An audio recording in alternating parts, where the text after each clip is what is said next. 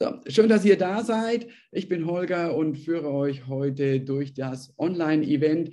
Wir haben zwei Teile. Es gibt am Anfang einen Impuls, damit wir so den gleichen, den gleichen Blick haben auf die Themen und danach ist ganz viel Platz für den Austausch äh, zwischen euch und Fragen, die ihr, ihr an mich stellt. Denn das ist die Idee, einfach live und ungefiltert äh, zu diskutieren zu können und auch den Blickwinkel von jedem zu erweitern. Auch ich lerne immer sehr viel dazu, wie beispielsweise Martin, der regelmäßig dabei ist, immer berichtet, was er erlebt. Äh, und ich glaube, das ist für uns immer ganz wertvoll insgesamt, denn Peru hat viele verschiedene Realitäten, wie wir alle wissen. Und deshalb ist es schön, die unterschiedlichen Blicke zu haben. Äh, Christopher aus Kamana ist dabei. Herzlich willkommen, Christopher.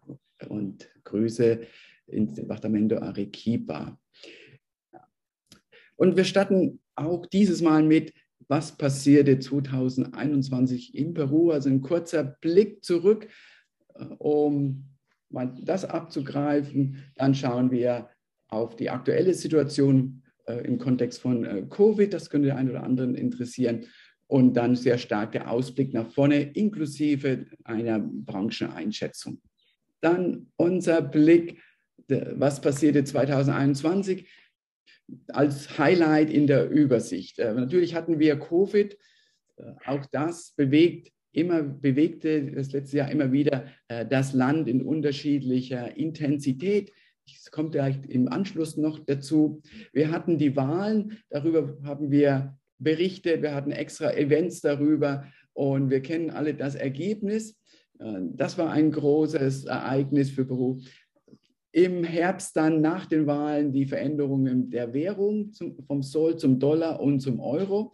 Natürlich wichtig für Exporteure und wichtig auch für Investoren. Jetzt wer Dollars oder Euros hat und überlegt, in Peru etwas zu investieren, auch da kommen wir nochmal vorbei. Wir hatten Ministerwechsel. Ähm, das ist auch jetzt für Peru nichts Neues. Für mich als Deutsche, in der deutschen Regierung ist es immer also ein Alarmzeichen, wenn alle Minister wechseln. Aber hier haben wir einen gewissen Rhythmus und Routine. Also auch das hatten wir bereits Ministerwechsel. Und wir hatten so ein erstes Signal Vitamine Las Bambas im Sinne, in welche Richtung könnte die Politik gehen, beziehungsweise welche äh, Signale gibt es und was kann man daraus interpretieren. Ihr kennt das, das war im Dezember. Äh, und das so die fünf Highlights, also Covid, die Wahlen, Veränderung der Währung, äh, in der äh, Ministerwechsel plus nochmal die Mine Las äh, Bambas als Signal für den Bergbausektor. Wer uns noch nicht kennt, wir sind die Brücke zwischen Peru und Deutschland. Wir begleiten Peruaner in Deutschland, ihre eigene Firma zu gründen, haben dafür Kurse und Coachings. Marie ist beispielsweise in einem unserer Kurse mit ihren wunderschönen Alpakas in der Nähe von Bonn, die man ja live vor Ort besichtigen kann und die, glaube ich, auch den Winter ganz gut aushalten, Marie, oder? Ich komme da ganz Ja, hallo, runter. guten Abend, ja, genau. Sehr schön. Und das ist so das, was wir tun und sowie auch nochmal peruanische Pimes begleiten beim Markteintritt und ab und zu auch dann Deutsche hier in Peru. Wir machen nur Deutschland und ja, Peru und das seit über 20 Jahren zum Blick auf äh, Covid. Und ich glaube, es ist immer noch nicht so ganz da, die dritte Welle, aber alle warten seit September auf der dritten Welle. Jetzt hat endlich jemand diese Woche gesagt, ja, die dritte Welle ist jetzt da. Äh, ich habe heute die Statistiken angeschaut, die, die Zahl der Verstorbenen an Covid, glaube ich, 10, 15 oder 20 Menschen. Ähm, das ist im Vergleich zu anderen Ländern, das hier, seht ihr hier unten, überhaupt nichts. Also da ist Peru extrem entspannt, wie ich das erlebe. Natürlich, du hast, wenn du irgendwo hinfährst, äh, früher wurde Temperatur gemessen und Hand infiziert, jetzt zeigst du deinen äh, äh, Impfausweis. Ich zeige immer den aus Deutschland. Ähm, dann, wird, dann stellen sie fest, dass sie den nicht lesen können, weil natürlich dieser QR-Code dafür nicht lesbar ist. Der, der, von der EU, aber sie winken zu 90 Prozent durch und die anderen 10 Prozent wollen dann nochmal eine ein DNI, den ich nicht habe, bekomme dann einen Personalausweis und dann ist das eigentlich rund. Das Angenehme ist, in den Restaurants, es ist viel weniger voll und man hat da ganz gut Platz. Also von daher ist, finde ich das sehr angenehm und ich bin mich gespannt, wenn wir Diskussion werden, noch darauf kommen, der Verkehr scheint auch deutlich äh, reduziert zu sein. Also ich habe äh, Strecken jetzt äh, nach Miraflores erlebt, Javier Prado, Via Expressa, die war fast so wie in Deutschland. Also ohne ewige Stau, ging ziemlich zügig, mehrheitlich. Es gibt immer Ausnahmen, aber der Verkehr scheint auch weniger zu sein. Also dritte Welle ist in Peru da, äh, ist aber ist aus meiner Bewertung völlig entspannt. So, wir haben viele, die geimpft sind. Auch ich habe mich impfen lassen hier in Peru das äh, dritte Mal jetzt, zweimal in Deutschland, einmal hier. Und dann hier auf der Übersicht seht ihr die Fakten. Das ist äh, entnommen von der MINSA, also dem Ministerium.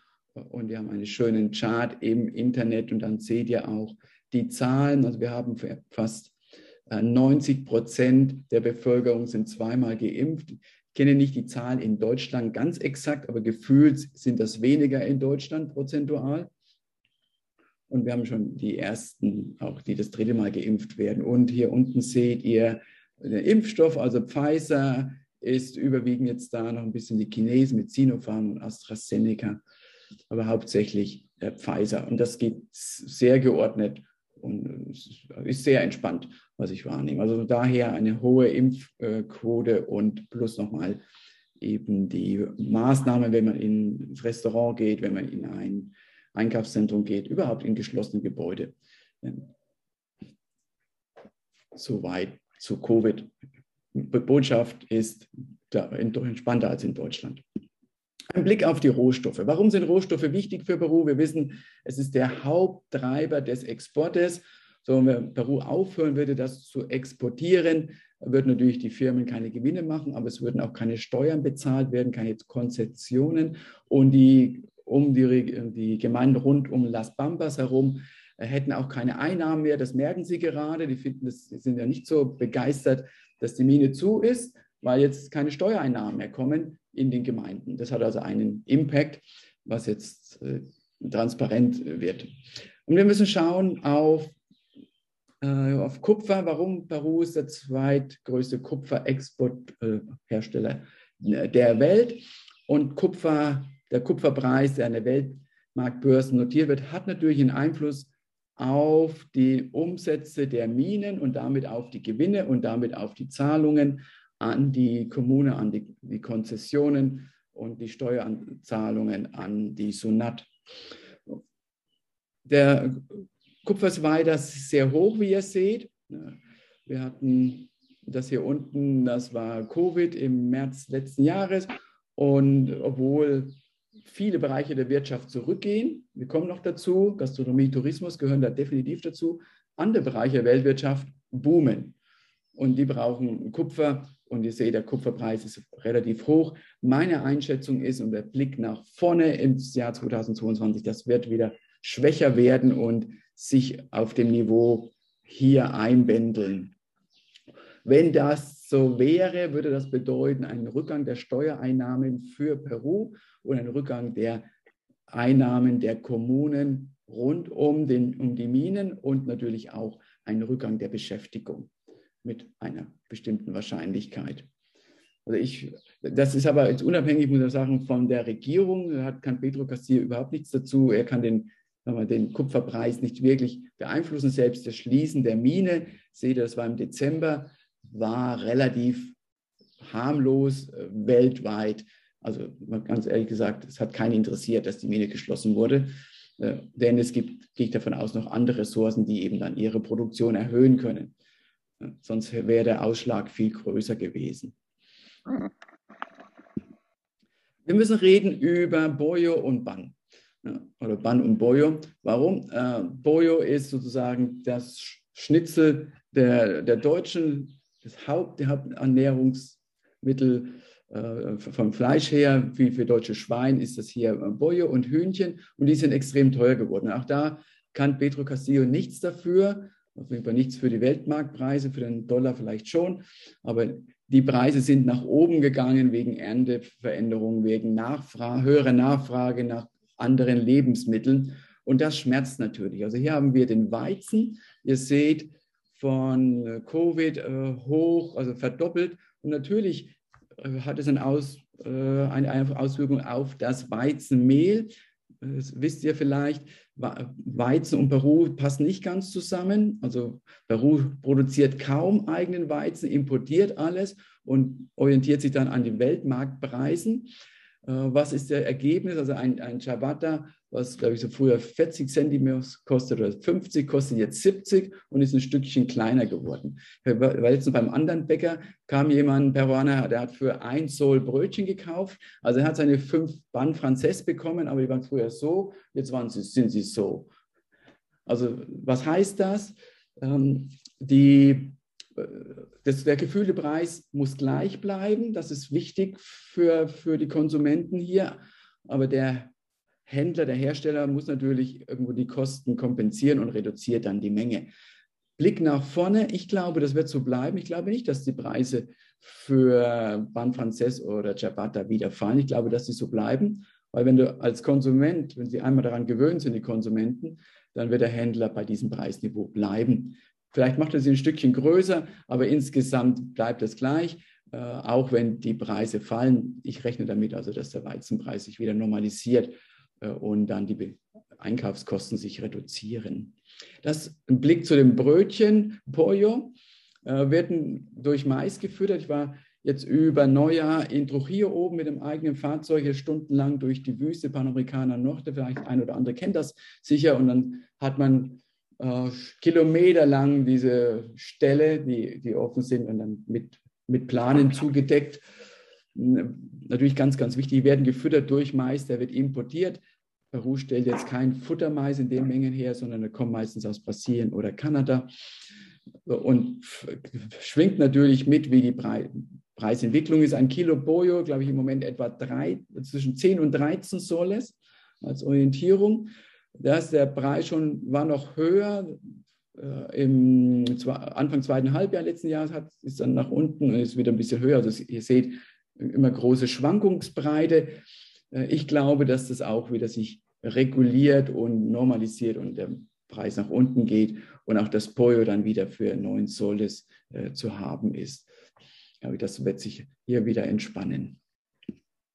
Schauen wir auf die Anleger und das betrifft uns alle direkt, indirekt, auch wenn wir vielleicht keine Aktien Perus haben, aber wir haben alle Euros oder Dollars und damit viele von uns natürlich auch eine, äh, eine Überlegung, was macht man damit? Ja, die Zinsen hier in Peru für den, ähm, für den Sol bei den Banken etwa ein bis zwei Jahre fest um die vier oder fünf Prozent, äh, wer da anlegen möchte.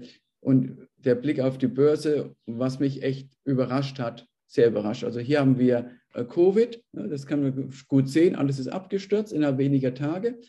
Äh, das war der Höhepunkt, als die Um, das war vor den Wahlen und da hat Castillo jetzt noch keine große Aufmerksamkeit genossen in den Medien oder beim Investoren.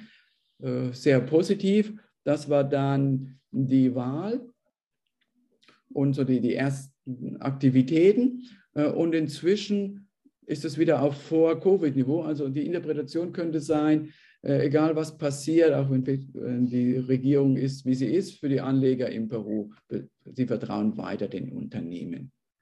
Halte ich für echt sportlich, bin, beobachte das sehr genau. Meine persönliche Einschätzung ist, dass es nach unten gehen wird. Ähm, und ich bin das sehr viel pessimistischer, denn alles, was ich so wahrnehme, wie die, die, das Netzwerk der neuen Regierung sich positioniert in den Schaltstellen der politischen Institutionen äh, oder auch das Urteil gestern gegen den Autor von, äh, äh von das, das Buch über Acuna, Geld zu haben wie Heu, ähm, und zu sagen, hey, der, der Autor muss jetzt eine Strafe bezahlen und wird verurteilt, also gegen Pressefreiheit. Und das sind so Anzeichen, die ich sehr kritisch bewerte. Und ich glaube, das wird eine Auswirkung auch auf die Unternehmen haben. Schauen wir in die Welt. Und hier habe ich euch mitgebracht, das heißt Indicadores de Riesgo País, also das sind die Staatsanleihen Perus, also ähm, die, die Kredite, die Peru aufnimmt, international im Vergleich zu den Ländern mit den besten Bonitäten, was typischerweise USA ist. Und da gibt es einen Aufschlag, Risikoaufschlag. Also, und da hat Peru, äh, das ist jetzt in Basispunkten, 166 Basispunkte oder 1,66 Prozentpunkte bezahlt Peru mehr als andere Länder. Südamerika insgesamt 396. Hier ist auch Venezuela dabei. Die sind insolvent, also gut wie insolvent. Das erhöht natürlich den Aufschlag. Aber da, mir kommt es mehr darauf an, auf die Tendenz. Und hier haben wir den Aufschlag, das war Covid, wo keiner mehr glaubte, wo alle Welt kritisch war gegenüber Ländern wie Peru und anderen Ländern. So, das hat sich normalisiert und mit, wenn ich da drauf schaue, gibt es keine keine negative Tendenz. Ich glaube, es wird ein bisschen höher mit der Zeit, aber nicht wesentlich. Also solange Peru seine Schulden bezahlt, das heißt seine Zinsen international und zurückzahlt, ist das echt entspannt und die Welt, in, die Welt betrachtet das im Moment so, ist dann eher entspannt, was das Risiko betrifft, im Sinne, Peru zahlt irgendwann seine Schulden nicht mehr zurück, weil die Regierung sozialistisch ist und sagt, äh, wir machen das nicht. Ja, also das da gibt es jetzt kein Misstrauen. So, bis hierher, wir hatten die Minen, also da, glaube ich, es gehen die Preise zurück, die Rohstoffpreise, die Börse und auch hier dieser Indikator des Riesgo Pais, äh, eher, also sehr hohes Vertrauen gegenüber äh, Peru und indirekt natürlich dann auch gegenüber der Regierung Perus. Die Frage ist, äh, wer das alles zahlt, wenn sich Dinge verändern. Ähm, da ein Ausblick, also die Rohstoffpreise, ich glaube, dass sie sinken und sie sich gegen Peru entwickeln. Denn Peru ist weiterhin also einfach abhängig von der Rohstoffexporte, vom Rohstoffexporten. Ich glaube, dass die Unternehmer Kosten sparen müssen und Mitarbeiter dann entlassen werden, um zu überleben oder in Konkurs gehen und damit die Informalität weiter steigt. Also das ist meine Beobachtung, wenn ich durch die Straßen Limas fahre oder ich war in Ica, war in Trujillo, äh, viele Geschäfte sind geschlossen äh, und äh, viele Menschen sind auf der Straße und gehen den unterschiedlichsten Tätigkeiten nach. Da spreche ich nicht nur von Venezolanern, sondern auch von Peruanern. Ich glaube, dass die Informalität weiter steigt und das wird führt dann dazu natürlich fehlende Steuereinnahmen. Der Staat beginnt zu subventionieren.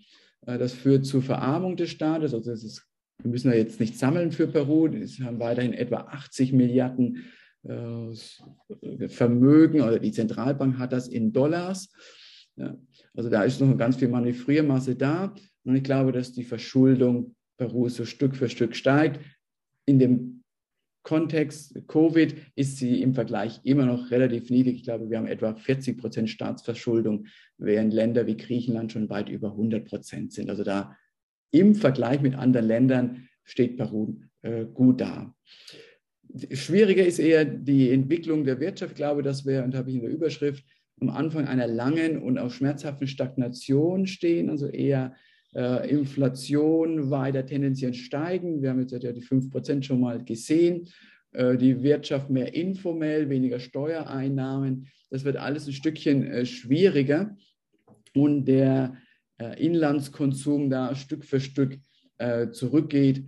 Ich habe hier als zweites nochmal herausgehoben, Informalität wird belohnt. Ich, ich verfolge gerade die neuen Kollektivos, die jetzt auch legal sind äh, die haben natürlich, die zahlen sowieso keine Steuern, also keine Taxifahrer, kein, niemand zahlt seine Steuern. Die Kollektive zahlen, glaube ich, auch keine Konzessionen.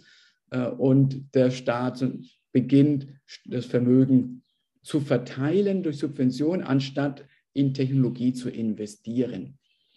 Das heißt, wenn dem so kommen würde, Sparer in Banken verlieren einen Teil ihres Vermögens wegen Inflation. Also im Moment der Realzins ist fast nicht da.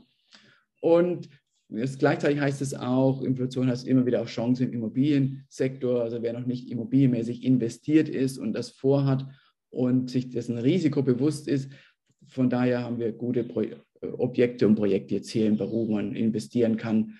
Äh, das wäre eine Chance. So, politisch gesehen, Immobilienmarkt eher jetzt ein bisschen abgekühlter, plus auch die Kaufkraft des Euros des Dollars recht gut für alle, die noch nicht investiert sind. Die, die ich kenne, sind allerdings alle investiert und überlegen eher, äh, die zu Teile zu verkaufen und das Geld außerhalb des Landes zu bringen.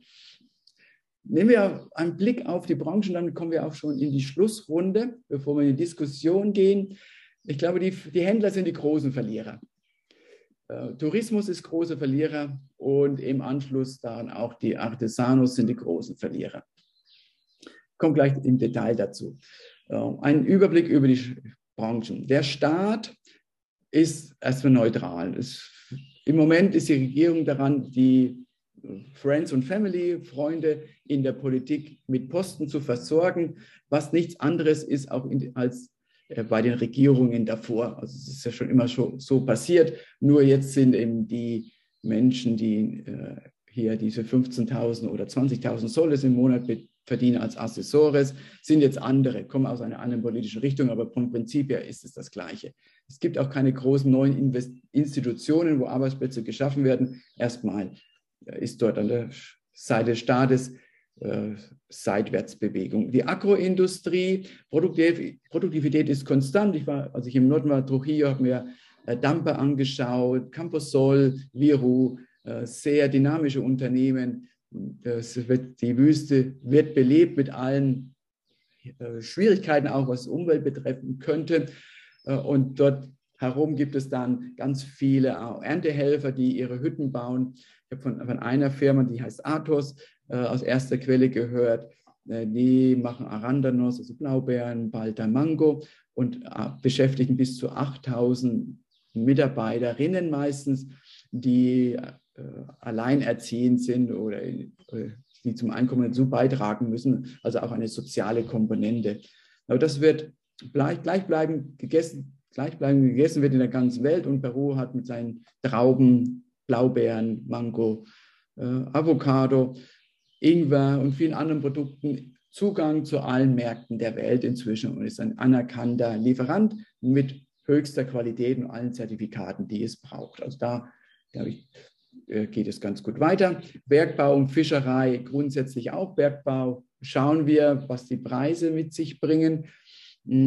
Und könnte sich dann nur ändern, wenn die Minen geschlossen werden. Also wenn das breiter angelegt ist, dann wird es schwierig. Aber ich glaube, dass die Regierung Perus jetzt sowieso erstmal beschäftigt ist mit Las Bambas. Warum? Große Kupferminen natürlich und äh, von den die Chinesen sind Gesellschafter, wobei gleichzeitig die Chinesen größter Exporteur und Importeur für Peru sind und man eher eine Nähe und Freundschaft pflegt und dann schließt man nicht einfach so die Mine. Also ich kann jetzt noch nicht nachvollziehen, welche Strategie dahinter war, äh, denn das ist ja sozusagen ein politischer Freund und man schließt den die Mine. Äh, das ist jetzt eher, äh, war für mich persönlich überraschend.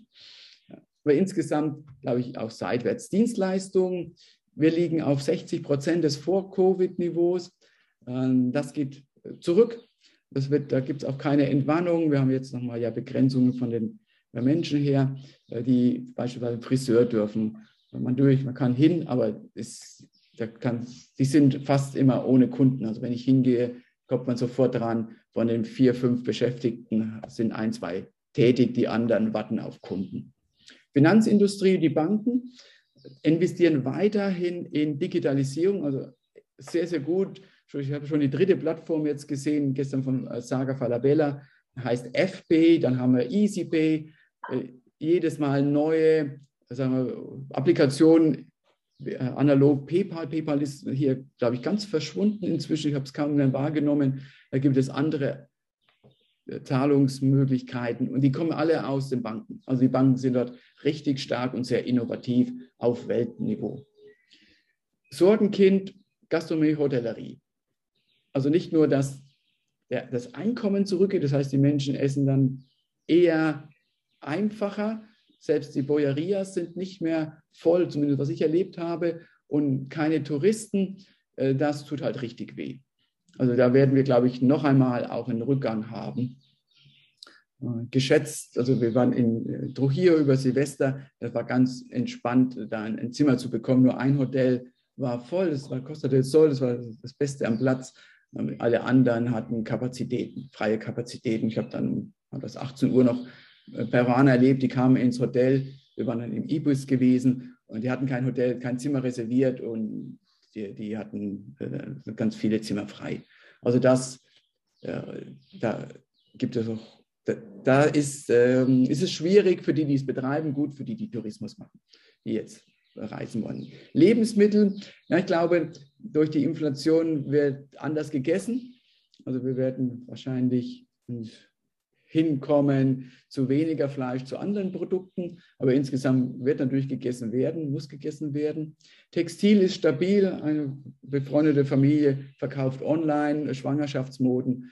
So gutes Geschäft wie noch nie. Ob das jetzt an der, an der Pandemie liegt oder nicht, weiß ich jetzt nicht. Aber das, sie macht das online äh, und äh, stabil und Gamara auch, was ich so höre oder Nachrichten sehe, äh, ist gut besucht. Äh, Tourismus, Sorgenkind, na, 20 äh, Prozent etwa der ausländischen Touristen. Wir waren gestern in, in Country Club Lima Hotel Essen gewesen. Da gab es natürlich ein paar Touristen, aber ganz, ganz, ganz wenig. Also die Hotels, die hochwertig anbieten, sind wenig gebucht. Ausnahme ist vielleicht, ich habe von einem gehört, da war ein Baracas im, im Hilton gewesen, das Zimmer 500 Dollar und das Menü, Silvestermenü 100 Dollar. Er hat das als schlechte Qualität bewertet, würde da nie mehr hingehen. Also, natürlich gibt es bestimmte Events, das, das, dann ist, könnte es ein Hotel voll sein, aber in der Breite nicht. Also ich kenne eigentlich niemanden, der nach Peru kommt, der jetzt nicht eine familiäre Beziehung zu Peru hätte. Artesanos, ähm, ich gehe immer gerne ja in Miraflores zu Inca Plaza. Und äh, ein Drittel der Geschäfte sind geschlossen. Äh, und die Touristen, also wir sind, wenn wir, wir zwei, dreimal dort gewesen, vielleicht 15 oder 20 Touristen davon, einmal Deutsch, einmal Französisch, einmal Englisch gehört. Da, da ist nichts. Also der, der Markt, also der Markt für die Artisans mit ihren Produkten ist weggebrochen, keine Touristen und sie sind noch nicht so stark, dass sie exportieren. Äh, das fehlt. Das werden wir unterstützen. Da äh, Hinweisen, Einschub ganz aktuell für euch. Auf, es gibt, äh, wir starten jetzt eine Aktion, eine Initiative, wir wollen eine Plattform programmieren lassen für Artesanos, damit sie ihre Produkte in Deutschland anbieten können. Das machen wir über Crowdfunding. Start Next, eine deutsche Plattform, Start Next, und findet jetzt in den nächsten Wochen statt. Also wer da mal vorbeikommt, sich dafür interessiert, ist da herzlich eingeladen, was wir da vorhaben. Das geht nur über Export und die meisten Artesanos haben dort kein, kein oder wenig Know-how. Was geht denn dann? Also es gehen Ärzte, äh, das Thema ähm, Belleza, Schönheitsoperationen oder Tratamiento, Schönheitsbehandlungen. Die Terminkalender der Ärzte sind voll. Das heißt auch die Kliniken entsprechend gut besucht. Das heißt dann auch die äh, Arzneimittel dazu gut besucht, gut frequentiert. Das heißt auch dann die äh, Arzthelferinnen, Krankenschwestern haben dort gut zu tun. Das ist sehr, sehr stark. Und Immobilien als letztes, was ich vorhin sagte, ich glaube, Wachstum in den Wohnimmobilien. Wir haben viele jetzt Bauten, die weiter fortgeführt werden. Die Wohnungen werden deutlich kleiner, also beginnt so bei 60, 70 Quadratmeter. Äh, und ob jetzt in Miraflores oder San Isidro oder in den Randlagen, ich habe jetzt, das war dieser Tage erstmals, glaube ich, in San Juan de Miraflores, also an, an der äh, Richtung Huachipa gefahren bin, erstmal ein Hochhaus gesehen. Also früher so ein-, zweistöckige Häuser waren, wächst das in die Höhe. El Augustino beispielsweise, wenn man Epidamiendo vorbeifährt, ist dann voller Hochhäuser. Also dort, dort, passiert sehr viel und auch außerhalb, also nochmal Richtung Trujillo, also vor Cono Norte, Ancon voll, äh, hinter Ancon, das wächst weiter, äh, da überall Wachstum, Wachstum äh, und das ist echt eine Überlegung, wer heute noch nicht investiert ist, investieren möchte aufgrund Euro und Soles, Währungsrelation aufgrund der, der ruhigen Immobilienmarktes, dazu überlegen, ob er nicht da investieren möchte.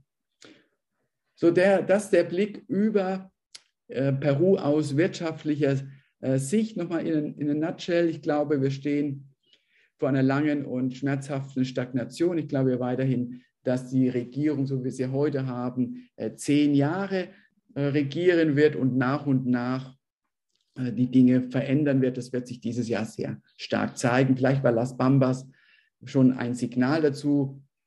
Hoffentlich war es vielleicht nur ein, ein Fehl, also eine Fehleinschätzung, aber meine persönliche Meinung ist, ich glaube, glaube nicht, dass es eine Fehleinschätzung war. Ich glaube, es geht weiter in diese Richtung. Äh, und dann hat das bedeutet für die Menschen in Peru versuchen äh, zu exportieren, weil die Produkte hier sind gut und der Markt weltweit äh, ist dafür da.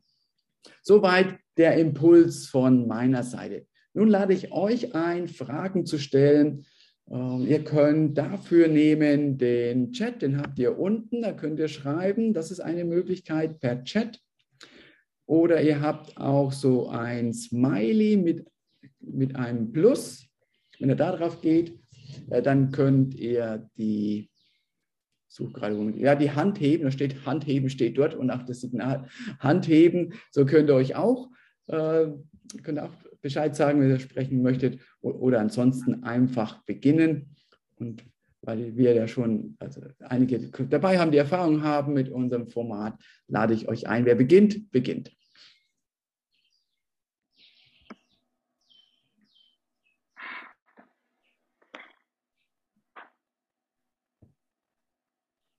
müsstest, wer, äh, ja, Kevin, du hast die Hand gehoben, wunderbar. Kevin, an dich. Vielleicht sagst du noch mal einen Satz zu dir, wer du bist und von wo aus du dabei bist. Ja, gerne. Ähm, äh, ich heiße Ken Paya und äh, ich bin Peruaner, obwohl mein Name nicht Peruaner typisch ist.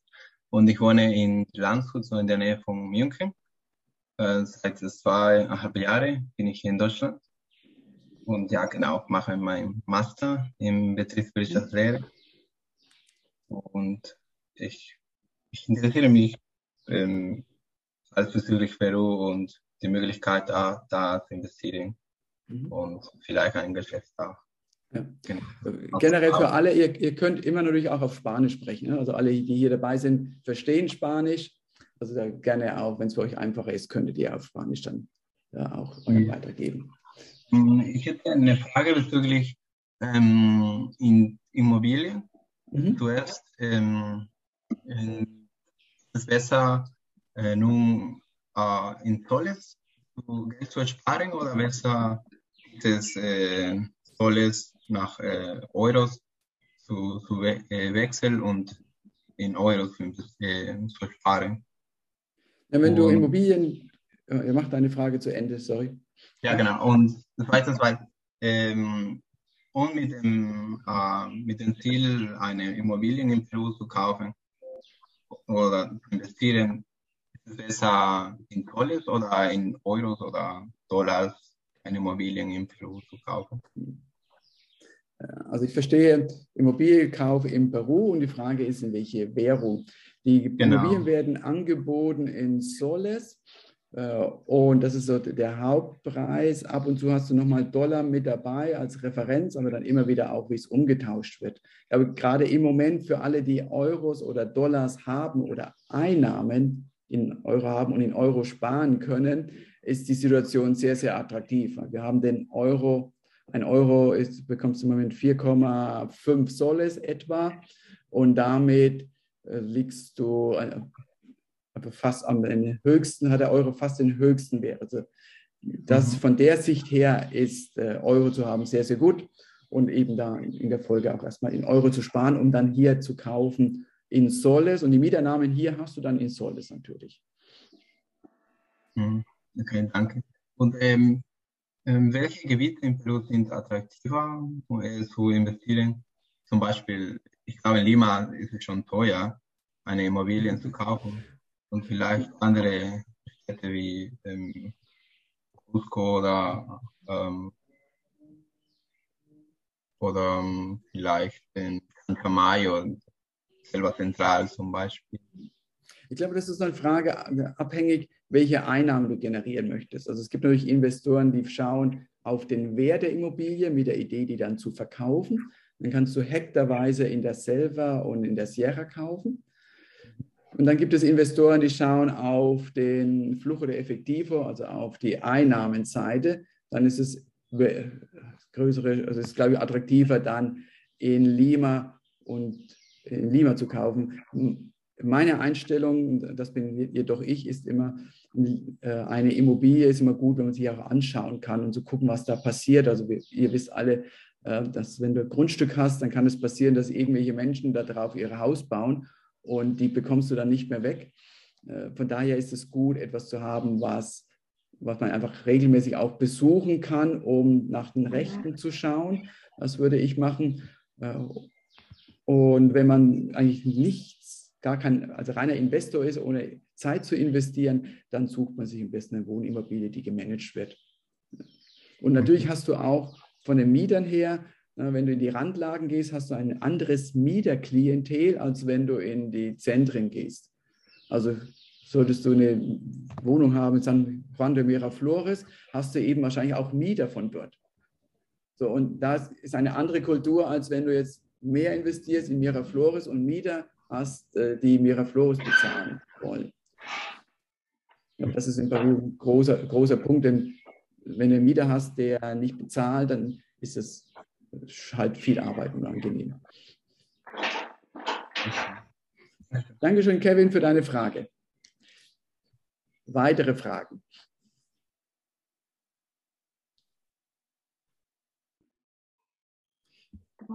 Gloria, an dich gerne.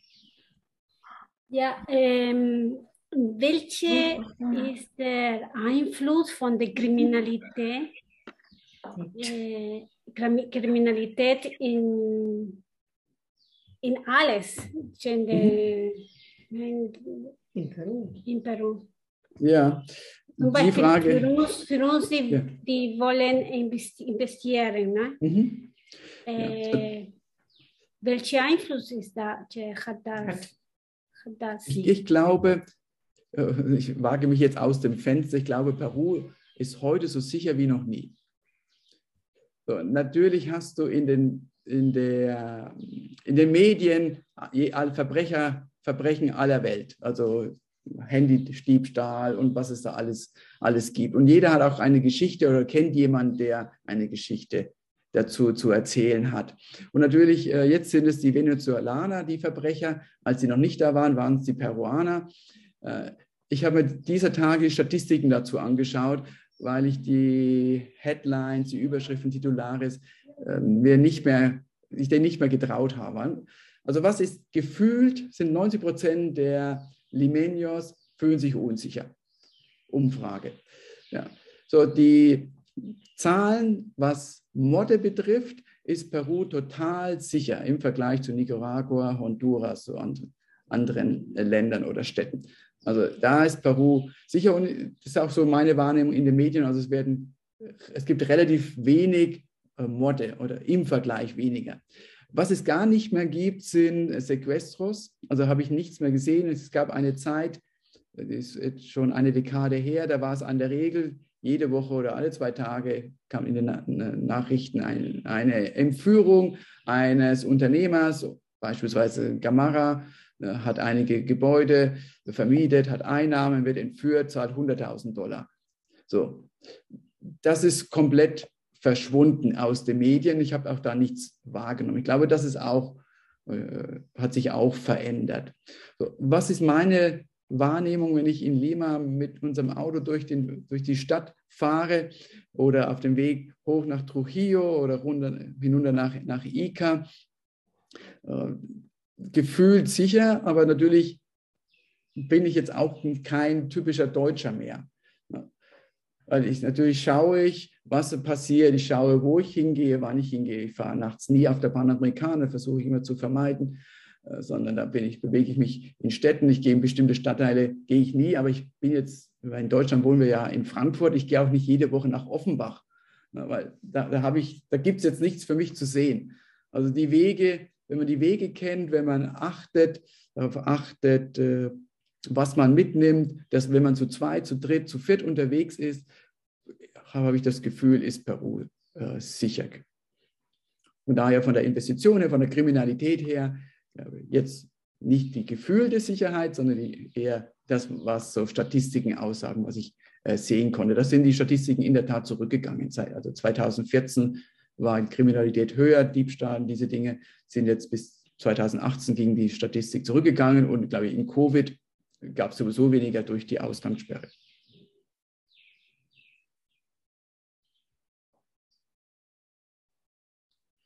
Danke. Gerne, Gloria. Weitere Punkte, weitere Fragen?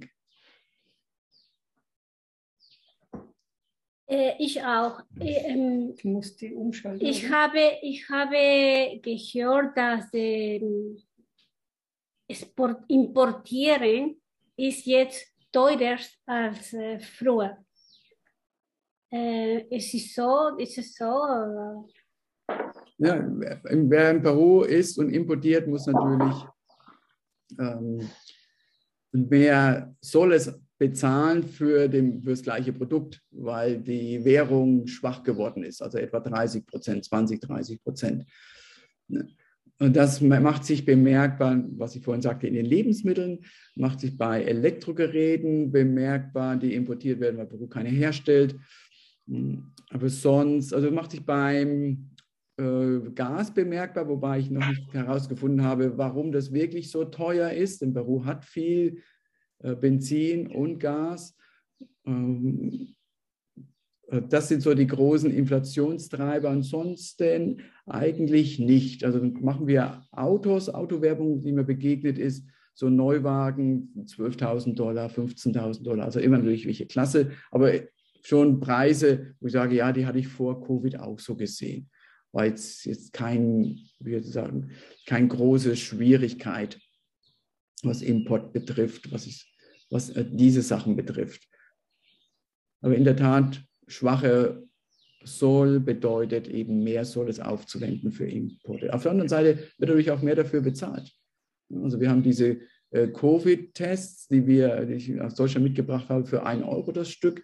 Die gab es die ganze Zeit, glaube ich, für 30 Euro. Jetzt sollen sie aber auch Apotheken geben, so für, glaube ich, 20 soll es. Das heißt für 4, 5 Euro, also Faktor 4 bis 5. In Deutschland werden die da gibt es ja schon unter 1 Euro auch die Covid-Schnelltests teilweise. Und äh, da ist der Preis natürlich hier höher. Aber das hat mehr etwas mit Marktmacht zu tun. In Verona. Die wenigen Apotheken, die es gibt, die großen Ketten, die sind da schon gut positioniert. Danke.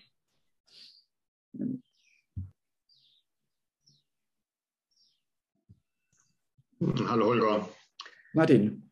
Ja, du weißt du gerade, ich kümmere mich nicht viel um Peru momentan, gerade andere Sache immer äh, eher im Kopf. Äh, weißt du eigentlich, wie hoch die Inflationsrate ist momentan hier in Peru?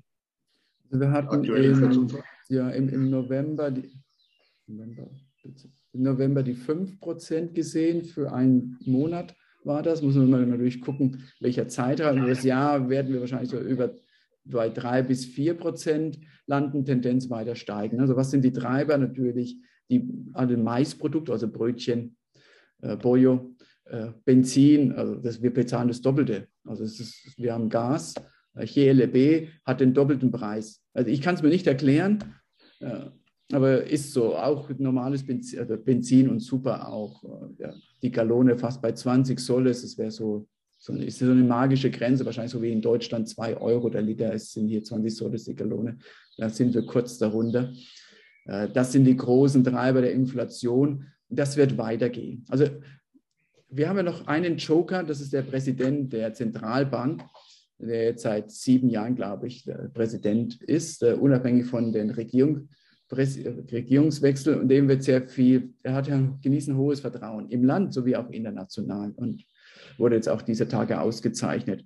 So, wenn der, irgend, der wird irgendwann weggehen bin ich ganz sicher, weil er, irgendjemand wird die Schuld tragen für die Inflation und das wird er, das wird ihm sozusagen zugeordnet, weil er der Hüter der Inflation ist. Oder er müsste die Zinsen nach oben ziehen.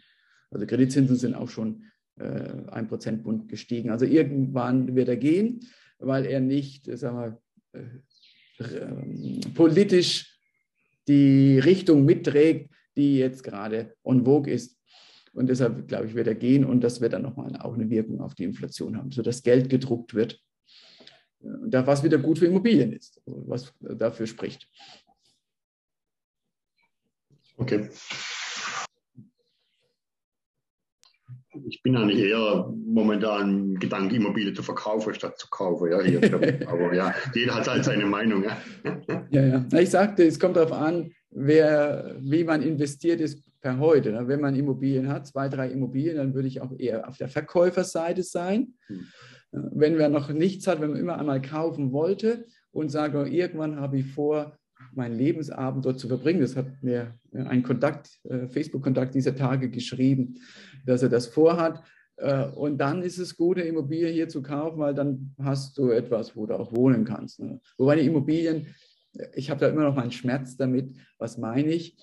Es sind immer noch mehrheitlich keine deutschen Fenster. Also ich verstehe es nicht, dass man 200.000, 300.000 Dollar für die Wohnung bezahlt und hat dann diese dünnen Fensterscheiben wo der Staub hereinkommt, wo der, der Lärm hereinkommt. Ich, ich verstehe es nicht, aber es ist, es ist halt ganz tief in der Kultur verankert.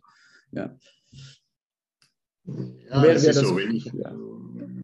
ich habe alte Leute angesprochen, ob ich mal mitgehen kann, wenn sie Abnahme haben von Wohnungen zum Schauen, ob alles in Ordnung ist. Das dreht einem den Magen rum, ja. Das ist das Preis-Leistungs-Verhältnis ist irgendwo nicht gegeben. Gell? Das ist Schrott. Ja. In Deutschland versage Schrottimmobilie letztendlich. Ja. So viel Geld für so schlechte Qualität, egal was es ist, nicht nur Fenster, nicht alles. Es ist, äh, ja, das ist nicht tragbar für sich. Ja. Also das ist vielleicht auch nochmal Richtung, Kevin, in deine Richtung gesprochen. Wenn man Immobilie hier hat, brauchst du auch ein gutes Netzwerk an, an Handwerkern, denen du vertraust, äh, die dann kommen und die Arbeit zu Ende machen und nicht mehrere Dinge parallel. Ich hatte mit der Familie einen Fall, die haben das Bad neu gemacht. Da kam der Peruaner am Anfang und später Venezolaner. Ich glaube, äh, der Venezolaner war keine Fachkraft, ich glaube, der Peruaner auch nicht, aber zumindest ist dann der, war der Chef nicht mehr da und es hat sich anstatt einer Woche eben auf vier Wochen gestreckt. Und dann sind Dinge kaputt gegangen, da haben Anschlüsse nicht mehr gepasst. Aber das ist jetzt etwas, das, wer Peru kennt, weiß, dass das mit dabei ist. Du musst vor Ort jemanden haben, den du vertrauen kannst, der das überwacht, äh, der sich da mal eine Woche einfach mit daneben steht. Und dann kannst du auch sehr günstig äh, renovieren und Dinge anstoßen. Ja. Wenn du dieses Netzwerk hast, dann ist es eben ganz einfach. Genau. Marie, du wolltest, ja. Ja, hallo, guten Abend. Äh, mit den Immobilien, da hast, äh, hast, du recht, Holger. Ich hatte auch damals auch vor Jahren, vor 15 Jahren auch ein äh, eine Land gekauft, aber da muss man immer die Familie nachgucken und immer aufpassen, weil sonst geht danach verloren und dann bekommst du ein anderes Grundstück, aber woanders geschoben. Ich hätte fast auch neben der Asia, da ein bisschen Richtung Cañete, hätte ich fast mhm. eins gekauft, aber leider ist verloren gegangen danach mit der Zeit und ich habe mich in andere andere Grundstück versetzt, aber ich wollte das nicht. Da war ein bisschen weit ans Meer. Aber mit den, aber ich, ich habe mein Bruder, meine Familie, die leben in Pucallpa. Wir hatten vorher in, in Lima gelebt und jetzt leben die in Pucallpa. Und in Pucallpa dann, ich war schon vor vier Jahren und da war kaum eine kleine Stadt war das. Aber jetzt, ich war letztes Jahr im Juli und auf einmal plötzlich habe ich gesehen, überall äh, wachsen die Häuser. So, die hat sich so vergrößert, ist wie eine, eine kleine Monopolio. Da fängt schon Hochhäuser zu bauen. Das ist echt wahnsinnig. Und mein, meine Geschwister und meine Familie investieren auch in Grundstücke. Die kaufen kein Haus, sondern direkt in Grundstücke. Und dann können die bauen mit einer Spezial, ja, mit, ähm, wie heißt das, mit dieser, ähm, Zimmermann oder ja, so spezielle Ingenieure, die können nach seinem Geschmack. Mhm. Ja, genau. Sehr schön. Also ihr seht, Maries Familie ist da aktiv. Es gibt neben dem immer andere Standorte. Und glaube ich, entscheidend ist, ähm, Personen, Menschen des Vertrauens vor Ort zu haben. Dann geht es auch ganz gut. Ja. Danke, Marie. Ja, bitte. Jetzt habe ich den Kevin gerne nochmal an dich, ja. Ja, dann hätte auch noch eine Frage. Ähm, wo würde man am besten ein, ein Unternehmen äh, gründen, mit dem Zweck, äh, peruanische Produkte nach Deutschland zu exportieren? So beziehungsweise zum Beispiel, oder in Deutschland, weil zum Beispiel ähm, ähm, einerseits äh, bekommt man hier in Deutschland viele staatliche Unterstützung zum Beispiel, aber andererseits äh, muss man äh, die deutsche Bürokratie, insbesondere in Bayern, in Kauf nehmen, wenn man hier ein, ein, ein Firma, eine Firma gründen möchte. Und hm. ja, genau, das wäre meine Frage. Danke, Kevin. Aber ich bin ja selbst auch aus Bayern. Ich kann bestätigen, es ist überall gleich schwer oder gleich einfach. Und eigentlich ist es einfach. Ich habe dazu ein bisschen etwas geschrieben in dem Buch. Eine andere kennt das von euch. 33 Antworten auf die wirtschaftlichen Möglichkeiten, Business Guide Peru. Da steht einiges dabei. Äh, welche Produkte, also das, was wir sehen, äh, was echt einfach ist, sind Superfoods, Alpaka-Produkte. Also Marie, du bekommst dann deine Tücher. Da, ne, nächste Woche hast du sie, die sind wunderschön. Ähm, und das geht äh, Produkte von Artesanos, also Dekorationsprodukte. Eigentlich auch Schmuck habe ich bisher aber noch nicht so wirklich gesehen. Und das geht ganz, ganz einfach. Das ist auch das, was wir in unseren Kursen zeigen, wie man das umsetzt. Weil für viele ist es eine neue Welt, das gibt es nicht in der Schule. Im Studium lernt man eher, also BWL lernt man dann, wie funktioniert die Bilanz und diese Dinge. Eher Richtung, ich bin Angestellter und weniger, ich bin Unternehmer. Martin ist Unternehmer seit vielen Jahren mit viel Erfahrung. Dann triffst du andere Entscheidungen als Angestellter und musst eben äh, ja, anders denken, mehr als äh, Unternehmer oder als Investor und weniger als äh, Angestellter. Vielleicht ist es das für viele, was so schwer ist, diese, diesen Sprung hinzubekommen, weil wir es nie, also ich auch, ich habe es auch nicht in der Schule oder im Studium gelernt, immer mehr Richtung Angestellte ausgeprägt zu werden und nicht selbst Dinge in die Hand zu nehmen. Das hat sich erst die letzten Jahre verändert. Also das ist, es gibt viele Produkte. Äh, da ist Deutschland auch überhaupt nicht überlaufen. Also auch wenn natürlich wir äh, viele Menschen kennen oder viele Läden kennen, die Superfoods haben oder Alpaka beispielsweise. Aber wenn du mal außerhalb unserer Realität fragst, also außerhalb der Menschen, die Lateinamerikaner sind, äh, dann ist das eher unbekannt, äh, welche Produkte, wie die, wie die Qualität der Produkte und die Geschichte dazu. Und da ist noch extrem viel. Ich mache mal ein, ein Beispiel, weil ich schon mal gefragt worden bin, macht es überhaupt noch Sinn jetzt? Weil es gibt so viel Alpaka in Deutschland. Sagt sie, also wenn das so gewesen wäre, dann hätte ja niemand so ein Smartphone erfunden, weil ich hatte ein Nokia und ich war da total happy damit, weil das Nokia-Telefon war der Mercedes unter den Mobiltelefonen. Aber dann kam halt das Smartphone und dann gab es dann den, den, den, Herrn, der dann diese Marke entwickelt hat. Der, denn, der hatte dann das mit den Apps, das gab es davor überhaupt nicht. Also hätte man jemanden gefragt, was willst du jetzt haben für ein Mobiltelefon, hätte ja keiner der Konsument gesagt, ich möchte ein Smartphone mit Apps, den möchte ich mir individuell ähm, zusammenstellen und außerdem kann ich die auch noch selbst programmieren. Das hätte ja keiner gesagt, weil es außerhalb der Vorstellung war. Also daher die, der, der Markt Deutschland ist riesig, mehr als 80 Millionen. Das Einkommen in Deutschland pro Kopf-Einkommen etwa 50.000 Dollar pro Kopf, das von Peru 8.000 Dollar. Also mehr als fünf, also mehr als sechsmal größer, größere Kaufkraft in Deutschland als in Peru.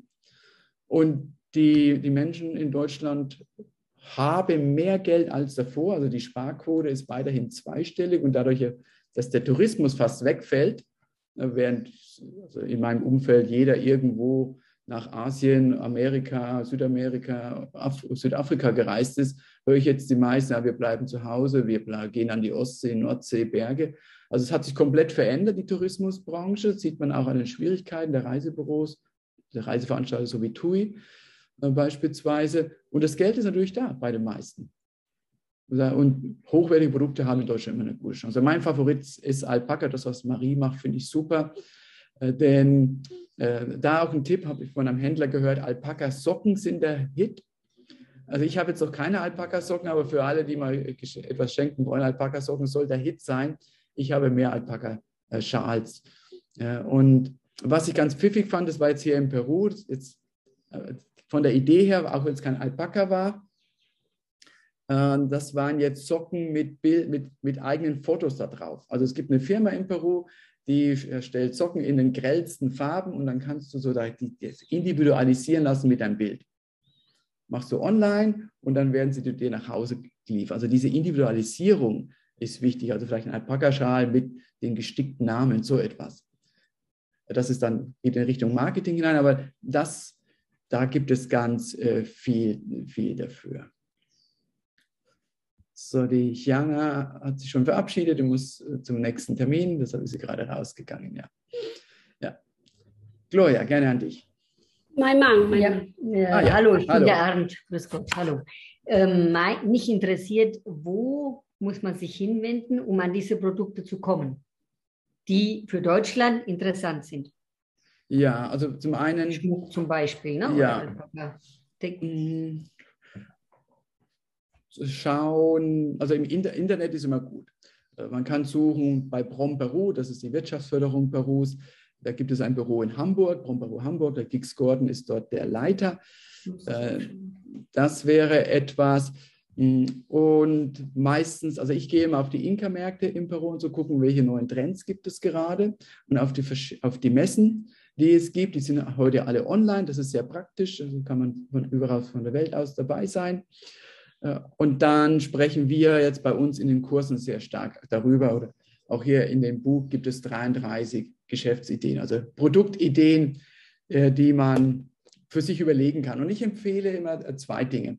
Und so, damit schließe ich auch so ein bisschen ab heute. Erstens, mit wem möchte ich denn zusammenarbeiten?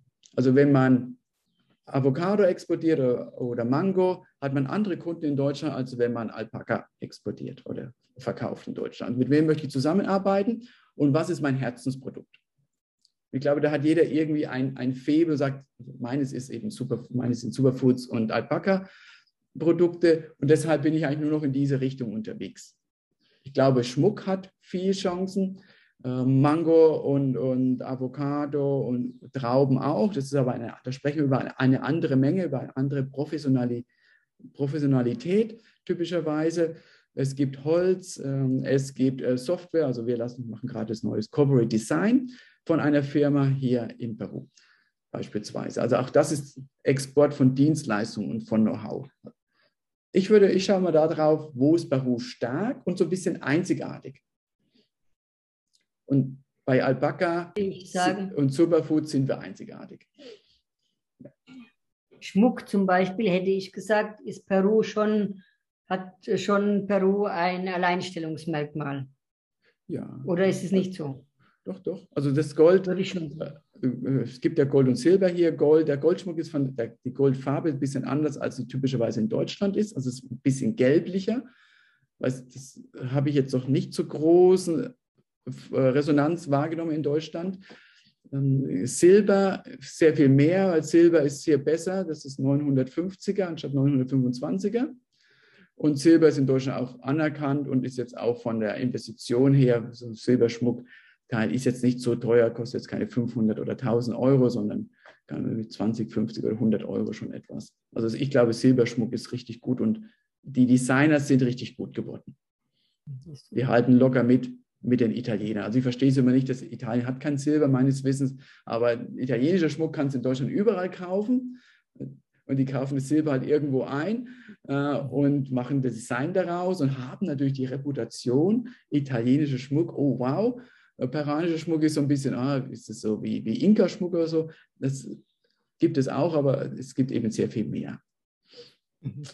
Und wie äh, funktioniert der Transport, also der sichere Transport? Äh, wenn ich jetzt zum Beispiel in Peru was bestelle, eventuell muss ich Vorkasse leisten. Wer weiß, ob das hier ankommt. Ja, genau. Das sind die Fragestellungen, äh, die uns immer erreichen. Äh, und auch bei, bei mir, auch bei uns, also wir haben, hatten Kursteilnehmer, die haben nicht bezahlt, die haben wir dann herausgenommen aus dem Kurs auch. Das gibt es halt überall, ist Teil sozusagen des Geschäftes, dass 10 Prozent halt nicht bezahlen. Äh, und die anderen schaut man, also ich arbeite gerne mit Menschen, die ich, wo ich nicht selbst persönlich kenne, wo ich schon eingekauft habe oder dann, die mir auch von anderen empfohlen wurden. Mhm. So, Kennen Sie Schmuckgroßhändler? Äh, mit denen man gut zusammenarbeiten könnte? Wir, wir haben Kontakte zu verschiedenen Schmuckhändlern und die stellen es auch selbst her hier in, in Peru und in Lima, wo ich sage, denen würde ich dann auch vertrauen. Ja. Mhm. ja. Also das heißt, ähm, äh, über, über dich äh, könnte man äh, sicher sein, dass diese Händler auch liefern würden. Also eine höhere Sicherheit. Eine, eine Garantie gebe ich nicht ab. Ich bin keine Versicherung, ähm, äh, aber eine höhere Sicherheit, dass das funktioniert, ja. Höhere Wahrscheinlichkeit. Ja, mhm. genau. Also die Menschen, die, die ich treffe, sind ehrliche Menschen und sind bemüht. Äh, aber trotzdem, also ich habe auch, wie ich erwähnte, auch mich all das manchmal, dass Kunden äh, nicht bezahlen. Mhm. Ist halt so. Kann man nie ganz ausschließen. Wie wird äh, ein Produkt ähm, nach Deutschland geliefert? Geht es per Schiff oder per Flugzeug? wenn die Menge groß ist im Container, das ist meistens äh, Ingwer, Mango, Avocado. Wenn die Menge klein ist und leicht ist, was es für Silberschmuck aus meiner Sicht ist, dann geht das per Flugzeug ganz gut. Und entsprechend natürlich äh, ein Monat oder zwei Monate schneller. Genau, ja. Also das Schiff dauert, glaube ich, drei Wochen. Ach, drei Wochen nur, mehr nicht. Von, von, ich glaube, drei Wochen von hier bis nach Rotterdam. Bis Rotterdam, ähm, genau. Ja, oder gut, Hamburg ein paar Tage länger. Ein Flugzeug geht halt schneller, ja. Ja, klar, gut. Mhm. Gut, Flugzeug. Frankfurt ist der größte Flughafen in Deutschland, ist ja nah bei uns. Ja, dann, also noch schneller geht es über Amsterdam, weil die ja Direktverbindung haben. Aber das ist nur eine Frage von Stunden. Das ist jetzt meistens nicht zeitkritisch. Mhm. mhm. Okay. okay. Sehr schön. Wir kommen ja. zum Ende. Also okay. Über Tage. Ganz kurz mal. Martin, ja? ja? Also nochmal zu dem Thema Business anfangen, selbstständig mache. Ja, also ich habe da jahrelange Erfahrung in verschiedenen Ländern mit vielen Business. Man fliegt immer mal wieder auf die Schnauze, muss wieder aufstehen. Ja, wenn ich mal so mein Resumen ziehe in den letzten Jahren, ich habe jetzt ja auch schon mein Alter, ja, muss ich sagen, wenn ich heute noch mal jung wäre, oder was heißt jung, oder heute noch mal als erstes Mal mein erstes Business aufmachen würde, würde ich mir immer einen Mentor nehmen, dass ich das Business kenne. Ja, wenn ich jetzt zum Beispiel, ich wohne in Deutschland, sage, okay, ich möchte jetzt Business machen in Peru, würde ich mir jemanden suchen wie Holger, wo sich ausgehen. Das, das kürzt halt der Weg ab, erspart einem viele Schmerzen. Und wenn man mal wirklich down ist, und das auch immer wieder vorkommt, man fliegt einfach mal auf die Fresse, da hat man auch jemanden, der einen wieder hochholt. Ja, also so, das ist meine Erfahrung jetzt nie über die Jahrzehnte. Also wenn ich heute noch mal anfangen würde, ich habe viel schwarzes Geld bezahlt, ja, zahle heute viel schwarzes Geld, das hört dann nicht auf. Wenn ich heute noch mal anfangen würde, ganz neu Business, noch nie was mit Business zu tun hätte, würde ich mir immer einen Mentor nehmen. Ja. Einer, der sich auskennt in dem Geschäft. Das ist einfach so. Mein Schlusswort. Dankeschön, Martin. Ja. Wir kommen zum Ende. Dankeschön für eure Zeit. Hat, hat Spaß gemacht. Und wie, wie, gesagt, manchmal ist die kleine Gruppe äh, sogar viel intensiver. Walter schreibt auch. Äh, vielen Dank für die interessante Gesprächsrunde und die Auftaktquartier im neuen Jahr. Ich habe mobil teilgenommen und konnte Videotechnik nicht nutzen. Ja, Feliciano Nueva, danke auch für dich, Walter. Ja, wir, die Aufzeichnung und der Podcast von heute findet ihr dann ab Freitag. Wird er live geschaltet in YouTube, in iTunes und in Spotify. Könnt ihr nochmal hineinhorchen und auch die Präsentation natürlich dann nochmal mit anschauen. Äh, und letztendlich dient dieses Event dazu, uns zu treffen, uns auszutauschen, Menschen mit gleichen Interessen über ein Thema zu, äh, zu sprechen, was uns alle bewegt, weil am Ende, egal welche Politik, welche Wirtschaft, am Ende trifft es immer die Menschen. Und ich glaube, jeder hat auch eine große Chance, da etwas zu gestalten. Und, und das ist das, wieso wir die Brücke zwischen Peru und Deutschland sind. Wir wollen die Menschen da begleiten einen schönen Resttag nach Lima, schönen Abend nach Deutschland und bleibt schön gesund. Bis bald wieder. Macht's gut. Ciao. Tschüss. Vielen Dank. Vielen Dank.